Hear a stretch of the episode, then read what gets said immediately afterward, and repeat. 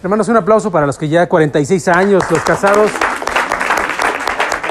43 años. Un aplauso para ustedes, hermanos. Gracias a Dios por ello.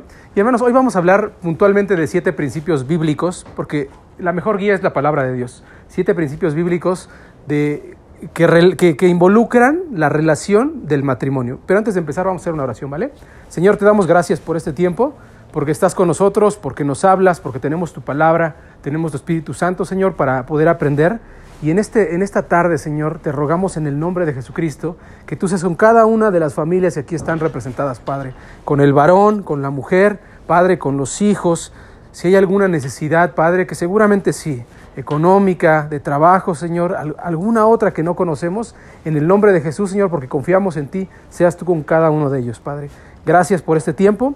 Todo lo que hacemos, Señor, lo hacemos en el nombre bendito y poderoso de Cristo Jesús. Amén. ¿Conocen al actor Tom Hanks, el de Forrest Gump? El que hizo la de Forrest Gump. Él se casó con su esposa, se llama Rita Wilson, desde 1988. Eh, en, en, Hollywood es muy extraño que parejas duren porque hay demasiadas tentaciones. Entonces duran muy poco, duran unos años y después se divorcian. Él lleva desde el 88 casado con su mujer. Y le hicieron una entrevista y le preguntaron que por qué era la razón de que durara tanto tiempo, cuál era el secreto, ¿no? Quizás si les preguntáramos a los hermanos, ellos tendrían algún tip, algún secreto que podrían darnos. Contestaba Tom Hanks en esta entrevista, la verdad es que yo no tengo ningún secreto, lo único que tengo es suerte. Ampliando la respuesta que él daba, porque nosotros no creemos en la suerte, creemos en la voluntad de Dios. Él decía, mi esposa podría haberse casado con quien ella quisiera, pero me escogió a mí. Hermanos, quisiera darles el primer principio bíblico, porque es un principio bíblico. Ese sentido de admiración que debemos de tener por la pareja, por cómo es, por cómo habla, por cómo piensa, por sus proyectos, es un principio bíblico que la Biblia nos enseña. Proverbios dice, encontrar esposa es encontrar lo mejor. Es una muestra del favor de Dios. Quiero mostrarles este primer principio, hermanos.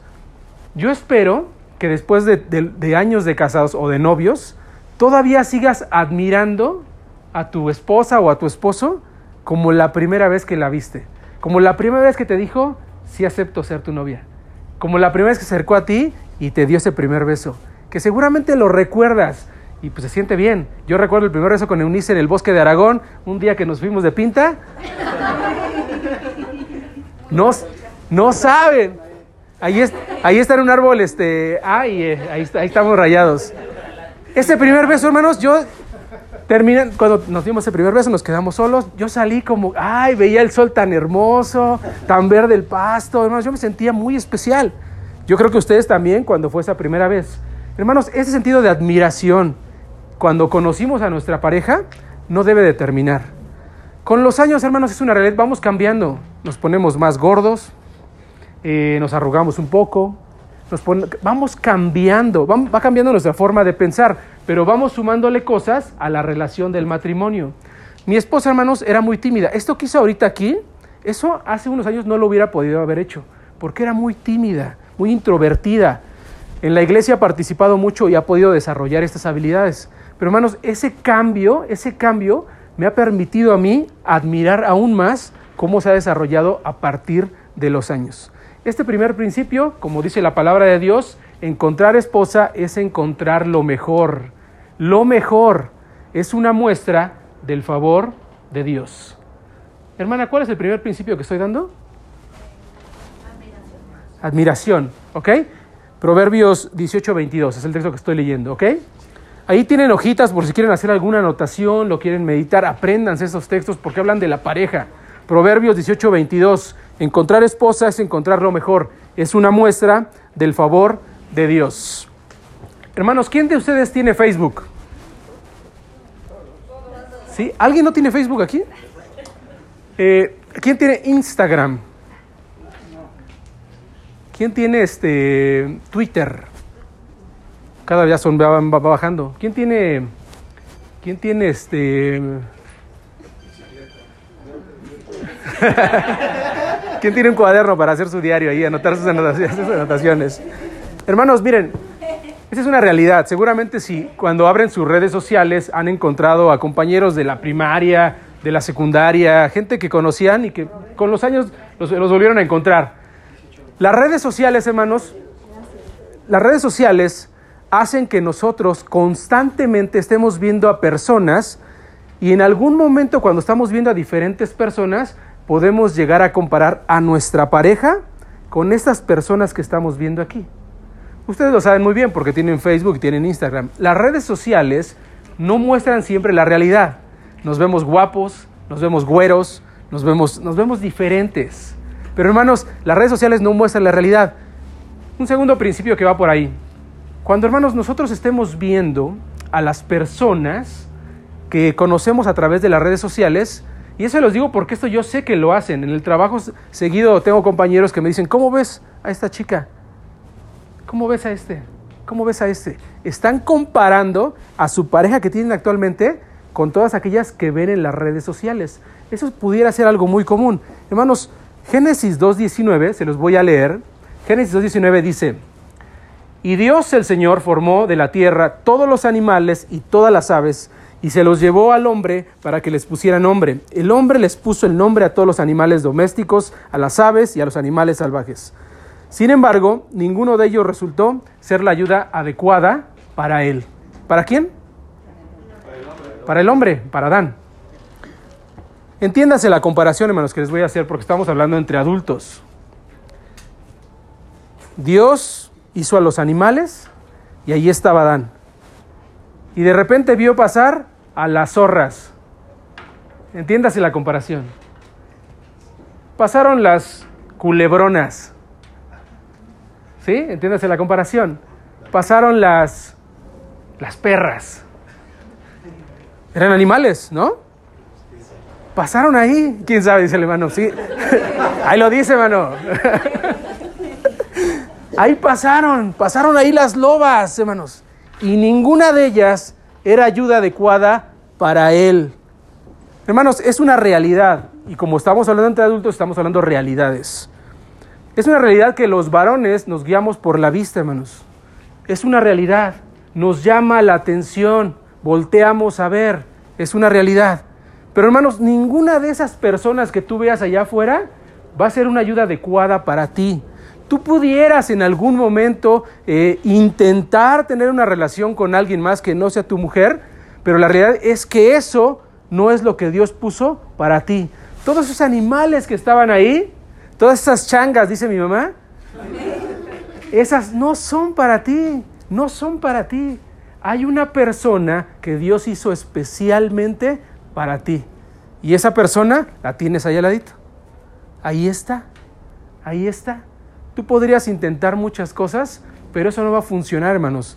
Seguramente los que trabajan en alguna oficina, eh, cuando tienen algún compañero que de repente pues, busca un romance ahí de oficina.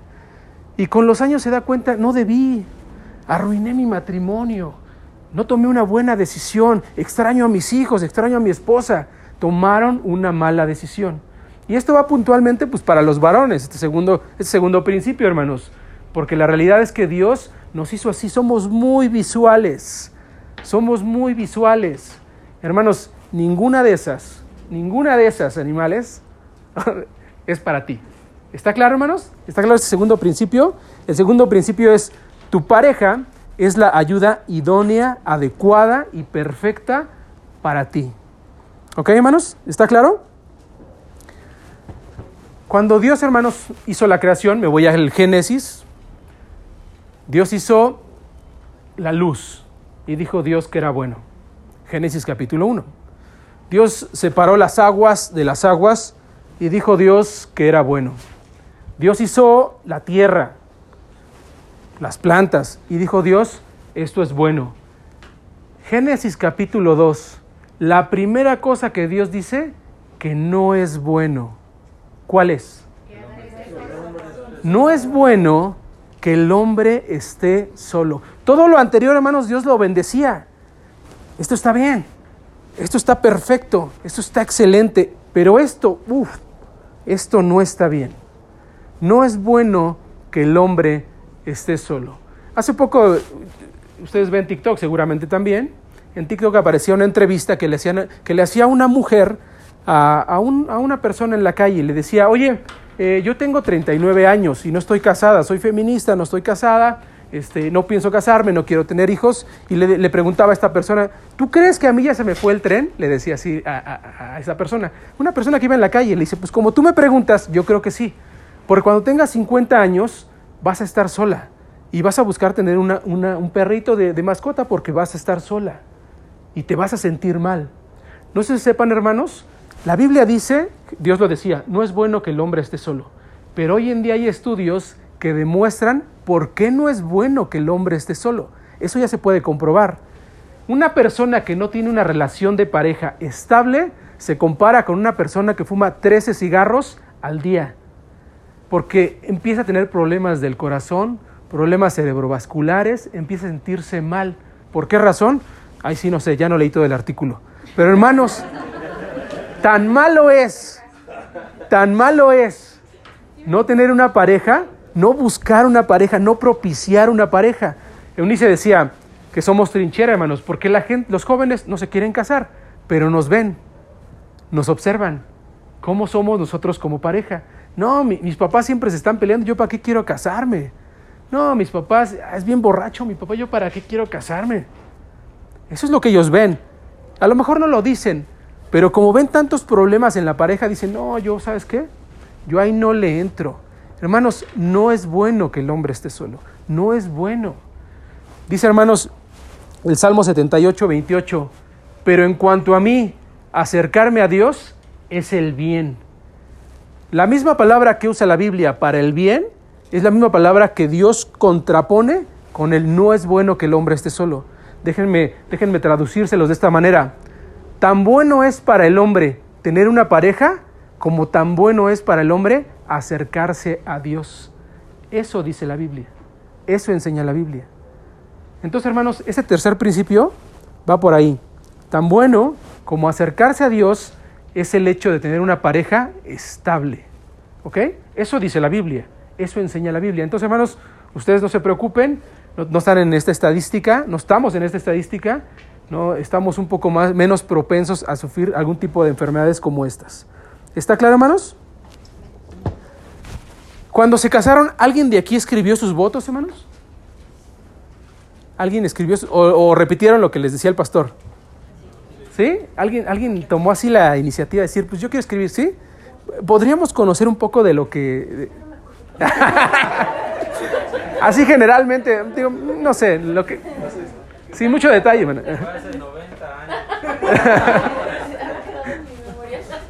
Algo que se hayan dicho.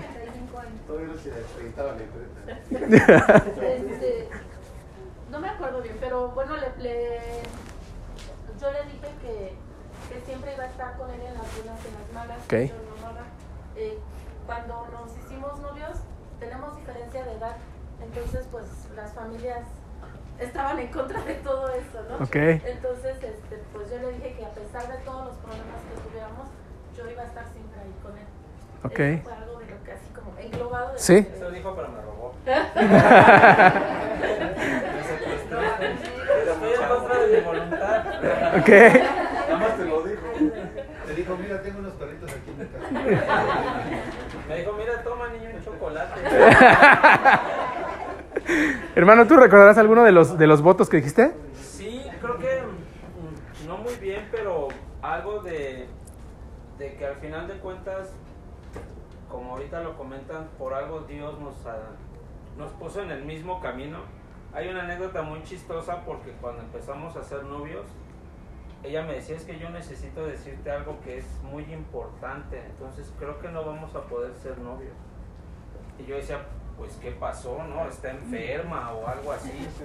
Y al final de cuentas, el día que hablamos ese tema, resultó que ella no quería andar conmigo porque era cristiana. Y en ese momento dije, pero yo también. no sabían. Sabíamos, exactamente. Entonces ya de ahí para, pues 17 años de matrimonio después, este, pues creo que Dios nos ha bendecido, hemos tenido eh, cosas buenas, cosas malas, pero al final de cuentas, pues aquí seguimos, en la trinchera. Excelente, hermanos. Por, por fa- por favor, un aplauso para los hermanos. Seguramente, muchas gracias. Seguramente cuando hicimos los votos matrimoniales, dijimos, pues te voy a amar en la pobreza y en la riqueza, en la salud y en la enfermedad. Eh, este, y cosas como esas, dijimos seguramente. Hermanos, nosotros nos comprometemos cuando nos casamos a amar a una persona, ¿no? Ese es el compromiso. De hecho, eso es lo que buscamos. Pero déjenme decirles un secreto bíblico, hermanos. El ser humano, por sí solo, no puede amar. El ser humano puede intentar amar, puede fingir cariño, puede ser muy respetuoso con su pareja, pero la Biblia nos enseña que el ser humano por sí mismo no puede amar. Dice la palabra de Dios, estoy primera de Juan 4, 7, dice, debemos amarnos unos a otros, porque el amor viene de Dios. Todo el que ama es hijo de Dios y conoce a Dios, y el que no ama no ha conocido a Dios, porque Dios es amor. Hermanos, la única manera en la que un ser humano puede amar realmente a una persona es teniendo a Dios en su vida. Todo lo demás va a ser un intento de querer emular amor. Eso va a ser. Hermanos, esto va más o menos así. Dice la palabra de Dios que el Espíritu Santo se comunica con el Espíritu que tenemos y es la comunión que tenemos con Dios. Cuando tú doblas tus rodillas, cuando tú hables la palabra de Dios, está el Espíritu Santo interviniendo. Tú vas llenando tu vida del Espíritu Santo. Cuando eso sucede, tú puedes amar. Tú puedes demostrar amor verdadero solamente en esa circunstancia. En ese sentido, hermanos, si realmente queremos amar como nos comprometimos el día, eh, como lo dijimos el día de nuestro compromiso, necesitamos buscar a Dios. Si no, no vamos a poder amar. Mi papá, eh, bueno, en la casa donde yo vivía, desde los cinco años o menos, hubo una misión.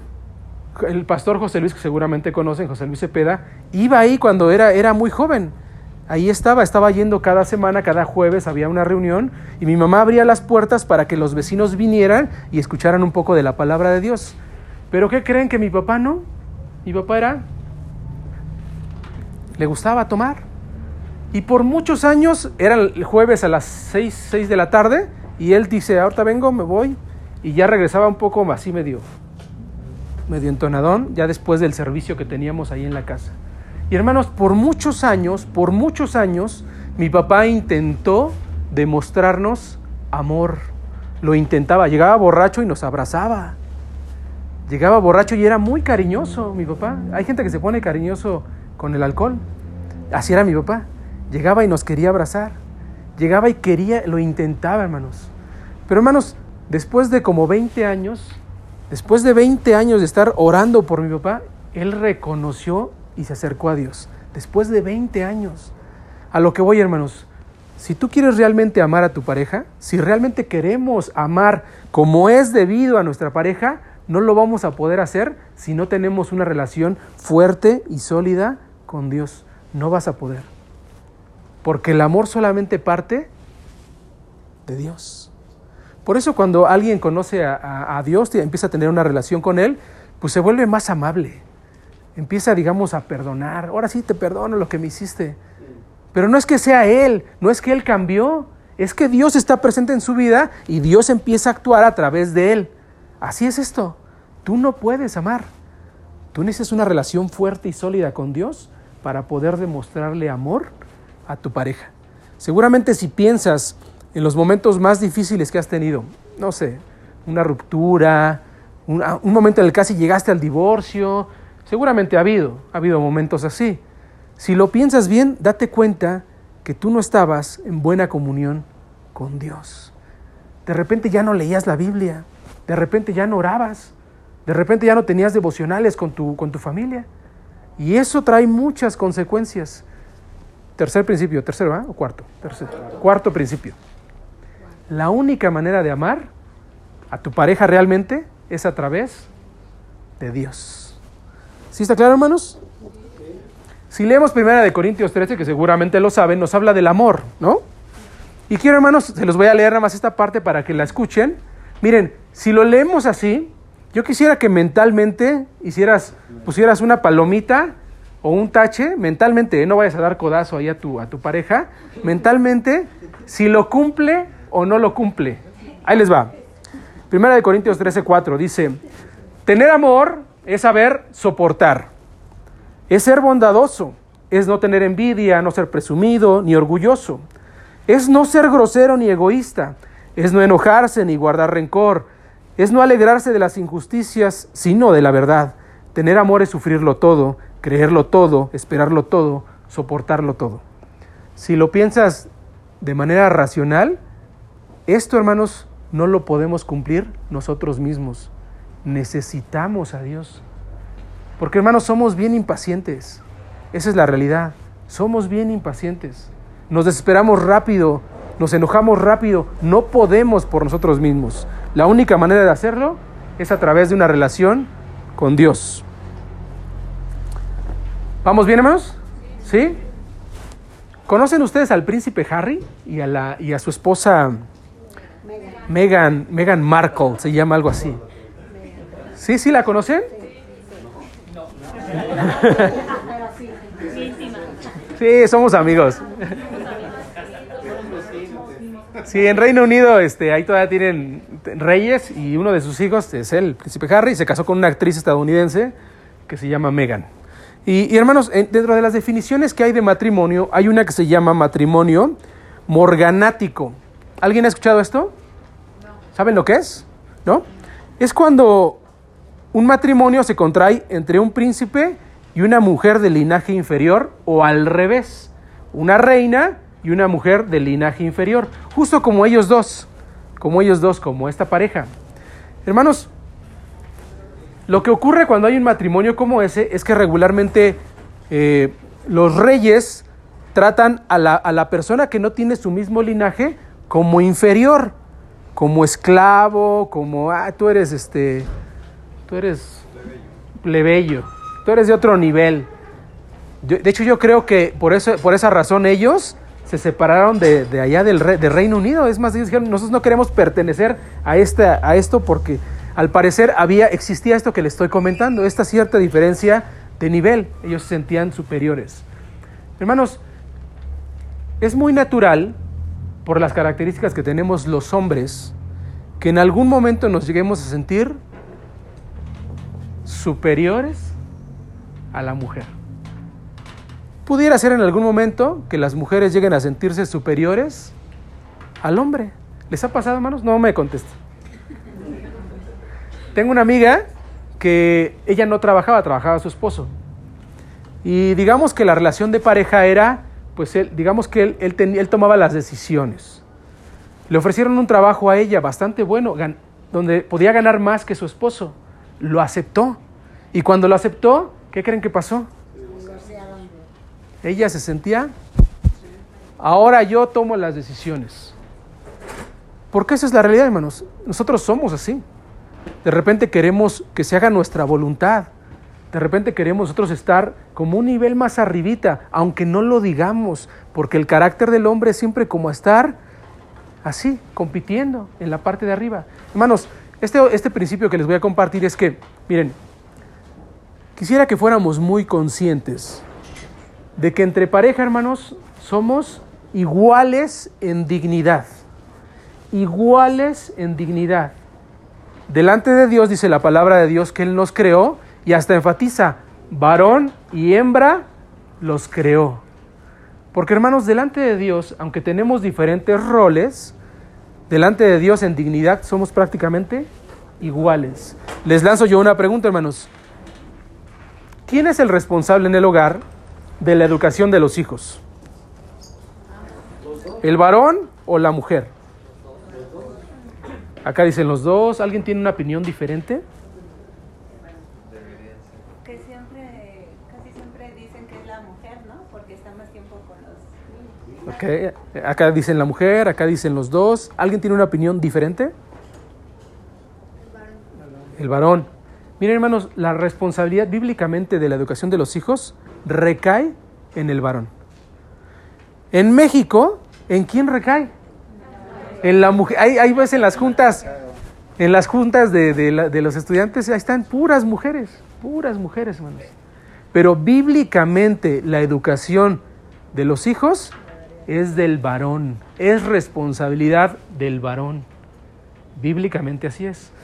Y hermanos, voy para allá.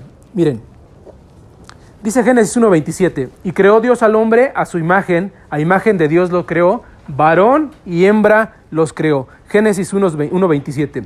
Quiero mostrarles, hermanos, algunas diferencias que existen entre hombres y mujeres. Ahí sí, si ustedes la tienen esta, pues ahí nada más dense una palomita. Hermanos, los hombres somos principalmente, tenemos el deseo de dominar, somos impacientes, eh, somos poco precavidos. Las mujeres son un poco más pasivas, tienden más a la bondad, son más perseverantes, son más precavidas. ¿Ha notado cómo choca un varón cuando choca en su coche? O sea, un varón cuando choca, choca bien. ¿Es la verdad? No se anda con cosas.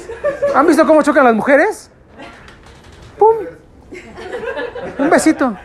Un besito. ¿Por qué? Es parte de nuestra personalidad. Así somos. Así somos. Somos agresivos, somos impacientes. Hermanos, un varón regularmente es un poco más apasionado en sus proyectos. Tiene el deseo de amar, de, cortejar, tiene espíritu de aventura, es un poco más tosco, es un poco menos fijado en los detalles. Una mujer no. Una mujer es más afectiva, tiende más a la fidelidad, a los detalles, prefiere lo bello, lo bueno. Eh, el varón, hermanos, piensa con lógica, trata de mirar siempre al futuro, vive de ideas y de planes. Seguramente así son los varones. Aquí tienes ideas, quieres hacer, quieres, estás pensando cómo avanzar. Las mujeres pues, actúan un poco más con los sentimientos, con el corazón. Eh, van, ven, viven más el presente y a veces más el pasado. Los hombres tratamos de ver hacia adelante, con ideas, con pensamientos. Las mujeres, hermanos, bueno, los hombres tendemos más eh, a alejarnos del sufrimiento. O sea, si hay una pelea, mejor yo me hago al sufrimiento. Las mujeres no. Las mujeres están ahí, enfrentan con mayor resistencia los temas de sufrimiento, cualquiera que esos sean. El hombre, hermanos, hablando de la relación con Dios, trata de entender la relación con Dios. La mujer trata de sentir la relación con Dios. Somos diferentes.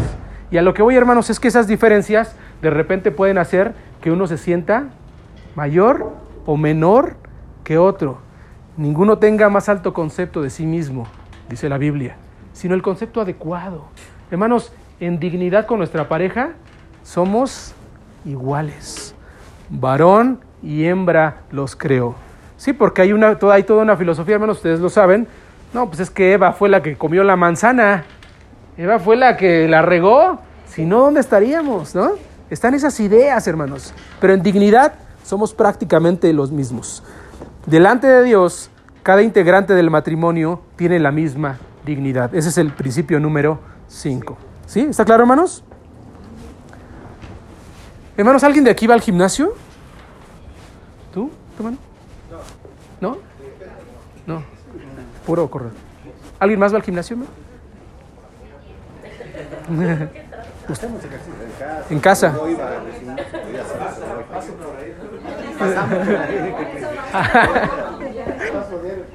Pero no, nada de eso. Usted sí va, va al gimnasio. Bueno, seguramente digo, ahorita sea así, pero en algún momento seguramente han ido a algún gimnasio o les han... Sí, ¿no? No sé si les, les pasó, hermanos, ahora que fueron al gimnasio, alguno, ya sea la mujer o el hombre, que de repente le decían a su pareja, vamos, vamos, y como que no quería, ¿no? O de repente cuando alguien hace ejercicio en casa, cuídate, o sea, cuídate, come bien, ¿no? Siempre como que hay uno que, que, tiende más como a cuidarse físicamente y el otro como que es pues, un poco más, más, descuidado, ¿no? En mi caso, mi esposa es la descuidada, yo soy el que me cuido. No es cierto, es al revés. Es al revés. Pero miren, hermanos, este, este, este sexto principio va en el sentido de que de repente vemos por nosotros mismos. De repente pensamos en las cosas que yo quiero, eh, que yo necesito. Yo necesito cuidarme, hacer ejercicio. Yo necesito bajar 8 kilos de, porque tengo sobrepeso. Esa es una realidad, hermanos, me estoy confesando. tengo 8 kilos de sobrepeso. Yo debo de cuidarme, ¿no? Y de repente pienso mucho en mí, en mí. Yo, yo, yo. Y de repente dejamos de pensar en la pareja, hermanos. Porque la vida nos va llevando por caminos donde de repente no tenemos tiempo de pensar en los demás. Jesús decía cuando hablaba de la parábola del sembrador, Una semilla cayó entre espinos. ¿Quién me recuerda qué significa eso de entre espinos? Que se va a fortalecer el crecimiento de la otra. No, ¿verdad? ¿Qué significa el espino, hermanos? Ahí en ese... Está hablando de nuestra vida. Áspera, lugares ásperos. difícil. Circunstancias, los problemas. Todas aquellas cosas, hermanos, que nos distraen, los problemas, los deseos de riquezas, así lo dice la Biblia, todas esas cosas que de repente nos llaman la atención para desviarnos de nuestra pareja. Cuando de repente solamente pensamos en lo que yo quiero, en lo que yo necesito, en lo que a mí, déjenme les cuento, hermanos, ya que no, no está, este, no está mi familia, cuando yo llegué, hermanos, la primera vez que Eunice me invitó a su casa a comer, la éramos novios, yo llegué a su casa y en su casa tienen la costumbre de que las mujeres sirven la comida, preparan y sirven la comida. Siempre, siempre. O sea, un varón llega y se sienta. Todos los hombres llegan y se sientan.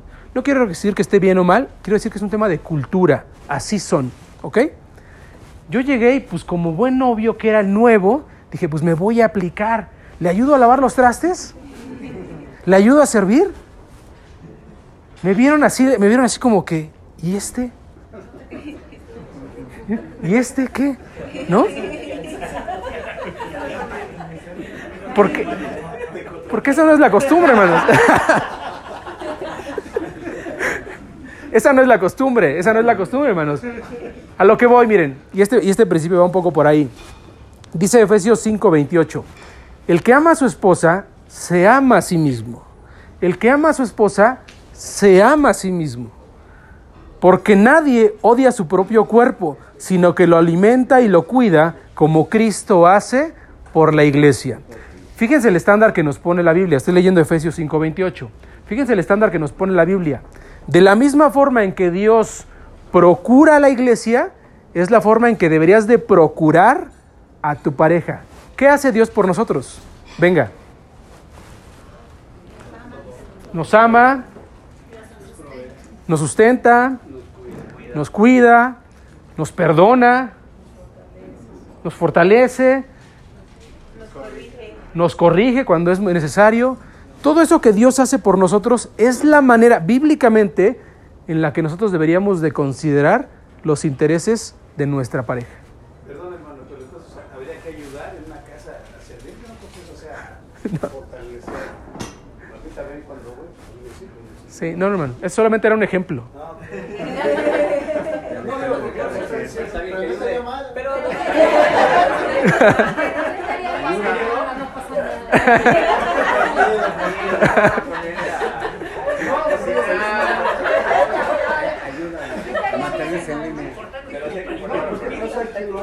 Sí, claro. No, yo no quiero decir que, que sí sea o que no sea, hermanos. Es una cuestión de cultura y de desarrollo de pareja, hermanos. ¿eh? Yo a lo que voy es que sí debemos tener el principio de que deberíamos de considerar, así como los consideramos nosotros, a nuestra pareja y sus intereses.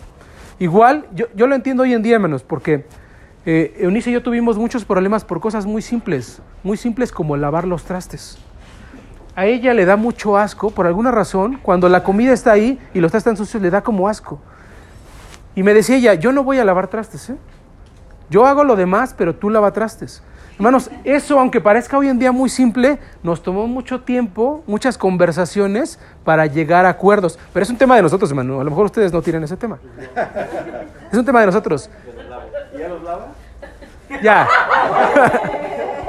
ya. Este principio, hermanos, va por ahí. Dice el principio número 6. El amor que te das a ti mismo es el mismo amor que le debes de dar a tu pareja. Vivimos para servir, hermanos. Esa es la realidad. Vivimos para servir. Y cuánto más a la que tenemos al lado. ¿No? Va el séptimo, hermanos, y es el último. Mm, no sé si ustedes sepan, hermanos,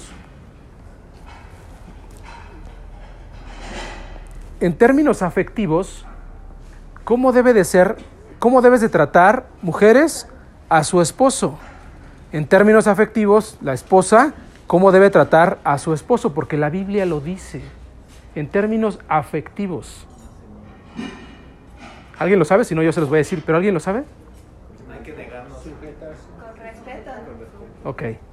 Dice la Biblia en Hebreos, perdón, en Efesios 6:33, el que ama a su esposa, ah, perdón, que cada uno ame a su esposa, está hablando a los varones, como a sí mismo, y la esposa respete al esposo. Fíjense que la, la Biblia no dice que la mujer debería demostrarle amor al esposo, debería demostrarle respeto. Efesios 6:33. Hermanos, a lo que voy. Varones que están aquí seguramente lo pueden entender. A nosotros sí nos pega, como varones, sí nos pega que de repente estamos en una comida familiar y de repente se nuestra esposa se burla de nosotros delante de los demás. A mí sí me pega. No sé si a ustedes también, como varones. Porque eso es importante para nosotros. El respeto es importante para el varón. Adelante, adelante, hermanos. Adelante. Buenas noches.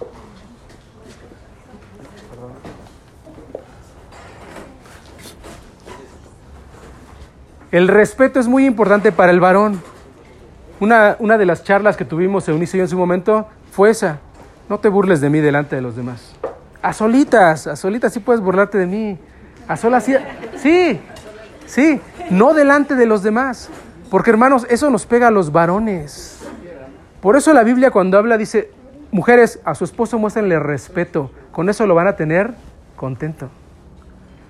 Hombres, a las mujeres sí pide que le demostremos amor. Ahí sí nos pide que le demostremos amor.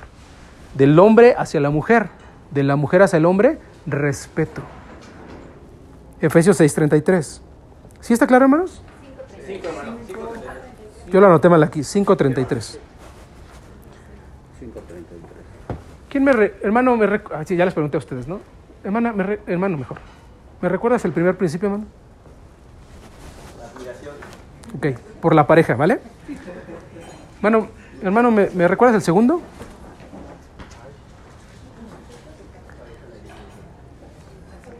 Digo, puede ser con tus palabras, ¿eh? Ok,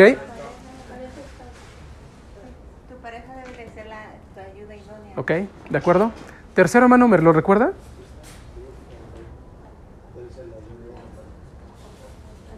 Acercarse a Dios. ¿Ok? Esta, tener una pareja es tan bueno para nosotros, tan beneficioso como acercarnos a Dios.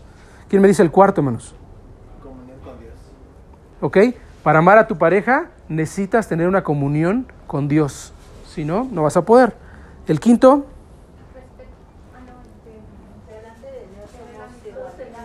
delante de, Dios, el varón y hembra en dignidad somos iguales. El sexto, ¿quién me lo dice, hermanos? ¿Ok?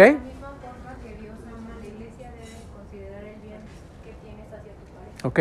Gracias.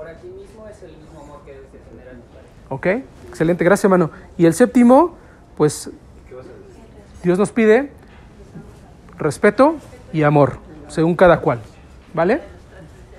Y que laven los trastes, hermano.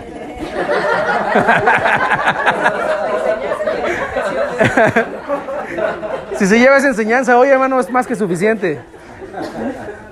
Mañana nos avisa, hermano.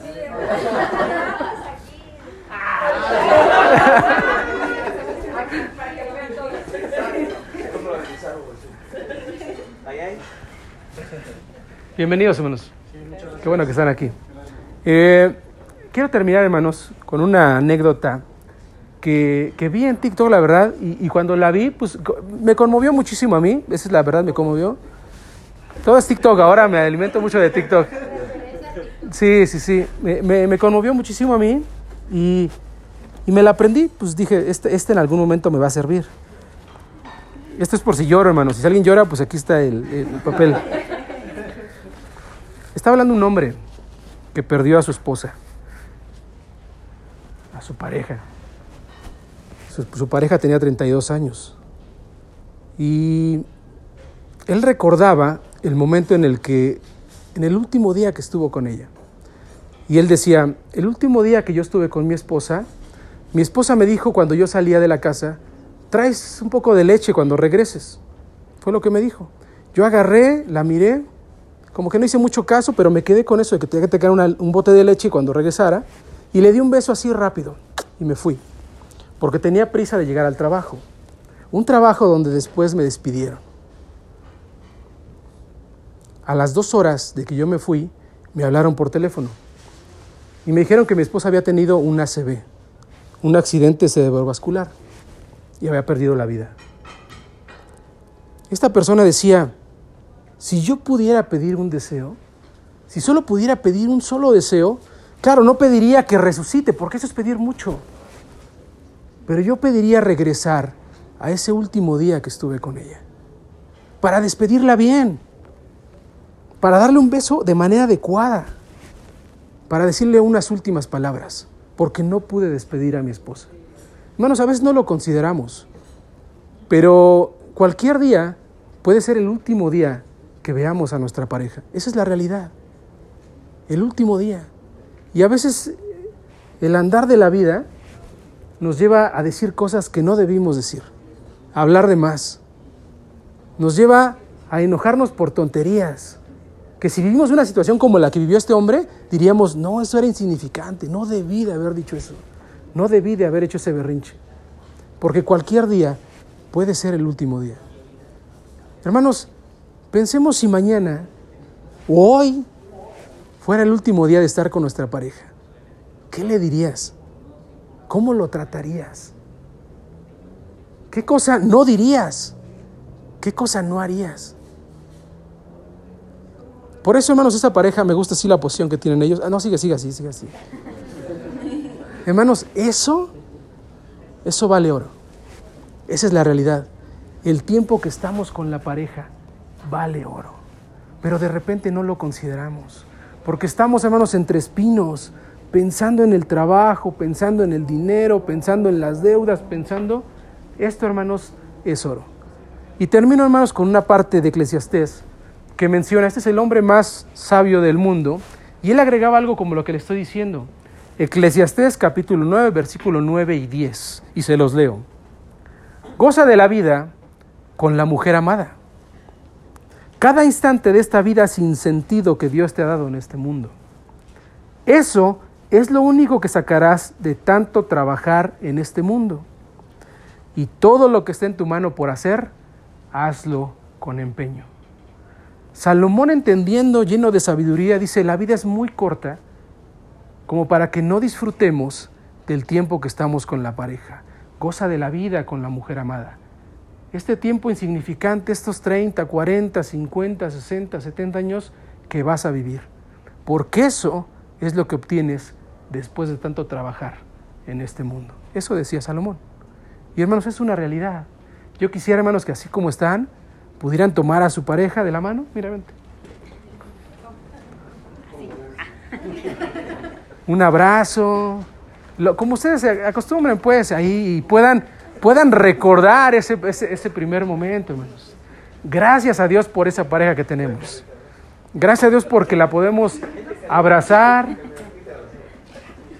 porque le podemos dar un beso. Hermanos, porque podemos hacer el amor. Estamos entre, entre adultos, ¿no? La sexualidad es parte de la vida. Y hermanos, gracias a Dios por ello, porque va a llegar un momento donde esto ya no va a estar. Hermanos, y gracias a Dios por ello. ¿Vale? Antes de terminar, nos vamos a orar. Y yo quisiera pedirte, hermanos, que ahí en tu lugar oraras por tu esposo, por tu esposa. Pongámonos de pie, hermanos. ¿Oras tú? Vamos a ver. Padre, te damos gracias. Gracias porque tú has sido muy bueno con nosotros como pareja, Padre, porque tú nos has fortalecido. Padre, sabemos que a veces hay problemas, hay circunstancias, Padre, que a veces no las entendemos, pero Padre, sabemos que todo, eh, tomados de tu mano, Padre, tomados fielmente de ti, Padre, tener una comunión contigo, Padre, tú nos haces fuertes como personas, Padre, pero también como parejas. Y hoy, Padre, te damos gracias por la pareja que tú nos has dado. Gracias, Padre, porque es esa ayuda idónea en nuestras vidas, Padre, porque nos hace eh, complementar nuestras vidas, Padre, nuestras carencias que a veces también nosotros tenemos. Padre, gracias por nuestra pareja, gracias porque tú nos has permitido conocerla a lo largo de estos años. Y Padre, te rogamos en tu bendito nombre, Padre, que tú nos sigas fortaleciendo, que tú, Padre, eh, nos sigas dando las fuerzas, Padre, y sobre todo que nosotros sigamos amando a nuestra pareja como nos amamos a, nosotros, a nosotros mismos, pero también, Padre, cómo te amamos a ti. Gracias, Padre, por toda, por todo y cada una de las situaciones, Padre, por los años que hemos llevado. Padre, te damos gracias por cada una de las familias, de las parejas que están aquí. Algunos, Padre, ya tienen años, Padre, hablamos de más de 40 años. Algunos, Padre, están en proceso de, de un noviazgo.